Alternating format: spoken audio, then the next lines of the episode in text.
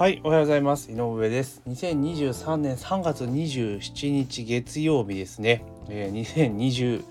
2年度もねもう今週でおしまいというところで、えー、皆さんいかがお過ごしでしょうか、えー、今日はですね、えー、自民茂木市出生払い型奨学金を拡充卒業後所属に応じて返済という記事がね先週末かな土曜日に出てましたのでそれについてちょっとお話をしていこうかなというふうに思います。よろしくお願いします。あとですねすでにご案内の通り4月1日から配信をですねスタイフの方に切り替えます。今ねちょうど先週ぐらいからね並行配信という形でさせていただいておりますが、えー、今度ねね1日からは一応このアンカーでの配信は一旦止めますのでぜひねスタイフの方のフォローをお願いいたします、えー、概要欄にねリンク貼ってありますのでよろしくお願いしますと。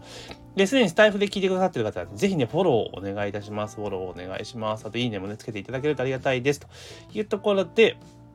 今日はね、自民茂木市出生払い型奨学金拡充、卒業所属に応じて返済するというところで、えー、まあ自民党のね、茂木幹事長はね、えー、出生払い型奨学金制度を拡充する方針が政府の異次元の少子化対策の叩き台に盛り込まれることとの見通しを示したというところで、えー、出生型、出生払い型の奨学金は、えー、在学中授業料を支払わず、えー、卒業や、えー、修了後に所得に応じて返済する制度、高等教育の負担を軽減策として、えー、大学院博士課程を対象者に、えー、2024年から導入されることが決まっているというところで、まあ、これの範囲を広げるというところみたいですけれども、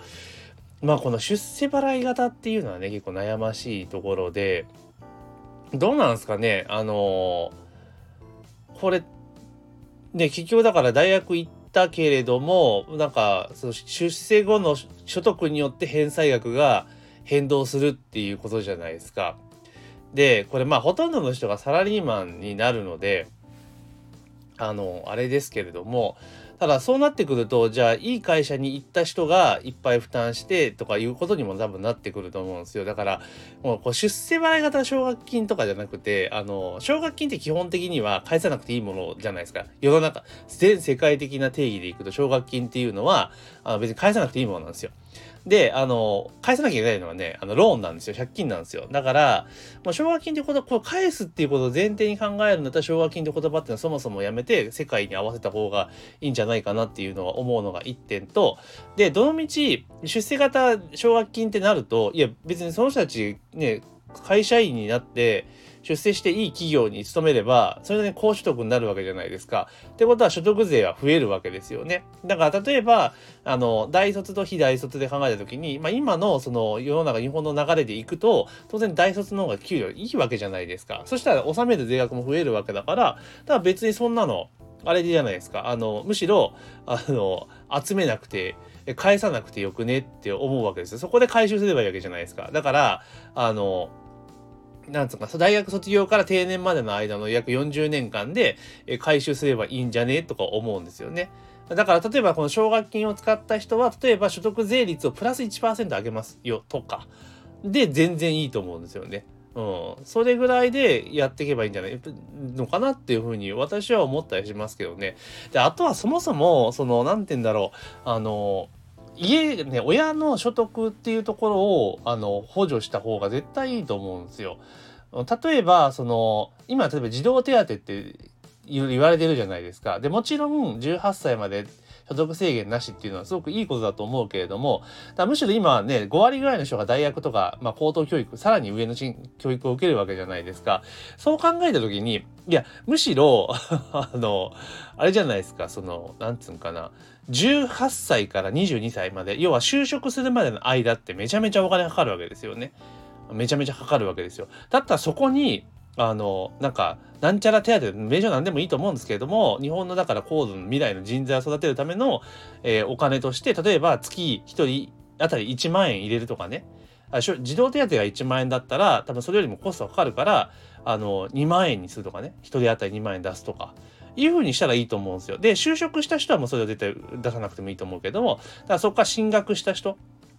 に関しては出すっていう風にしてあげた方がいいと思うんですよね。だからもうどの道そうお金かかるんですよ。で、なってくると、じゃあ、例えば、えー、0歳からずっとね、え、っと、年間12万円じゃないですか。1万円だったらねってことじゃないですかね。え、それで10年間で120万円とかなっていく。積み上げてったら、もうだったら生まれた時、第一子生まれた時に1000万円ドンと、えー、支給すると。だから、例えば1000万円いきなりドンと支給しちゃうと、えー、よからぬことに使っちゃう人がいると思うから、だから最初、例えば3回以外に分けて支給すればいいと思うんですよ。えー、例えば、生まれたばっかりの時にいくら。で、えー、小学校上がる時に、まあ、いくら。で、一番やっぱお金がかかってくるのが、えー、高校大学ですよね進学する時。に高校大学の時にいくらいくら。でその高校の大学とかっていうところになってくる。大学とか高等学校とか高等専門学校とかになってくるとあのそれぞれ家庭によって変わってくる。人によって変わってくるからだからそれをだから例えば高校入学時点で新高校進学のタイミングで一括でもらうか、えー、大学と分けるか。そこのだから最後のところに関してはその受け取り側がどう受け取るかっていうのを選択できるようにしたらいいと思うんですよ。でそういう形でやっていったらあの別にその返済とかしなくてもその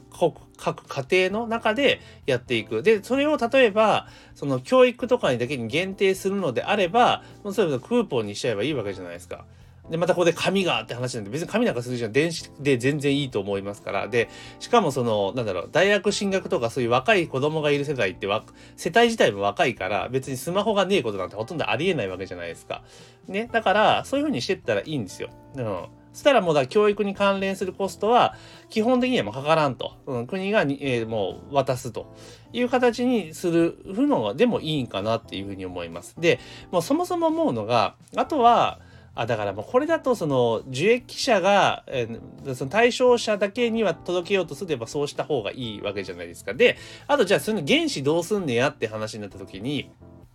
基本、あの教育って投資じゃないですか。で費用じゃないんですよ。だからそこで例えば、えー、その費用を支出したところで、その後、その人たちがちゃんと就職して、で、高度人材になって、えー、国益を担うようなね、ことをしてくれたら、日本自体プラスになるし、その人の所得から所得税も取れるようになる。ってことを考えれば、あの全然あの利回りのいい、めちゃめちゃ利回りのいい投資なんですよね。だけどどうしても、その、なんだろう、えー、国会議員とか、その官僚の人たちとかって、あの、経費として考えちゃうんですよね、教育費用。経費じゃねえんですよ。投資なんですよ。うん、だからそういうふうにしてったら別にそれこそ国債で賄うだっていいでしょうしっていうことだと思うんですよね。であとはそのあれですよ、えー、この企業とかにね、えー、それをまた負担してもらうっていうのも一つの選択肢としてはありですよね。だってそれをやったことによって優秀な人材を獲得できるようになるわけじゃないですか。もちろん負担が増えるかもしれないけれども、そこで将来の優秀な人材のために投資をする。だから、これはだからその、なんだろう、企業の法人の所得に応じて、えー、負担させるっていうのでも、全然いいと思うんですよね。だって、このなんだろう、高度人材とかの恩恵めちゃめちゃ受けるのって大企業じゃないですか。基本ね。うん、だからそこで大きく負担するっていうのは別にあってもいいんじゃないかなっていうふうに思います。だってそういうとこでいい人材が獲得できれば、その企業の業績って上がる可能性が非常に高いわけですよね。っていうふうにした方がいいんじゃないかなと個人的には思います。だからもう、あの、出世払い方とかも返してもらう前提っていうのは教育に関してはやめた方がいいと思うんですよ。投資ですよ、投資。だから、え国があの生まれた、新しく生まれた命に対して投資をするというところ。だからそこに対して教育に関しては、生まれた家庭によって差別がね、あっちゃいけないからって、まあ今現状あるわけじゃないですか。でそれを是正するわけですよね。だったらもう大学行くまでは少なくとも、えー、全部面倒見ますよ。むしろそれかもしくは高校出るまでは面倒見ますよと。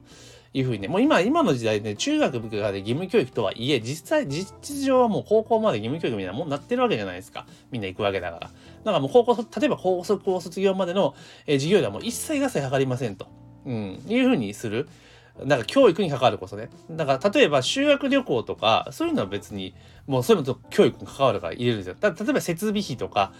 そういうのってありますよね。まあ、そういうのはまあ別にだと思うんですけど、あと高校例えば無償化っていうふうに言われてますけれども、実際教科書代とかかかっちゃうわけなんですよね。だから本当の意味で全然無償ではないわけなんですよ。だから、まあ、そう考えると、もうそういったところにかかるコストっていうのは、あの専用のクーポンを作ってでそれでやっていくで別にクーポンで紙の券発行する必要が全くないのでそんなんだって帳簿上でやれるわけじゃないですか今だったらマイナンバーカードとかあるわけだからだからそれはもうデータ的に全部処理をしていってでこの高校に行った人にはもうこんだけのいやだからそのなんていうの学校が行政に請求するっていう形にしたらいいんですよね。ほんならいちいち本人合わさなくたっていいわけじゃないですか。うん。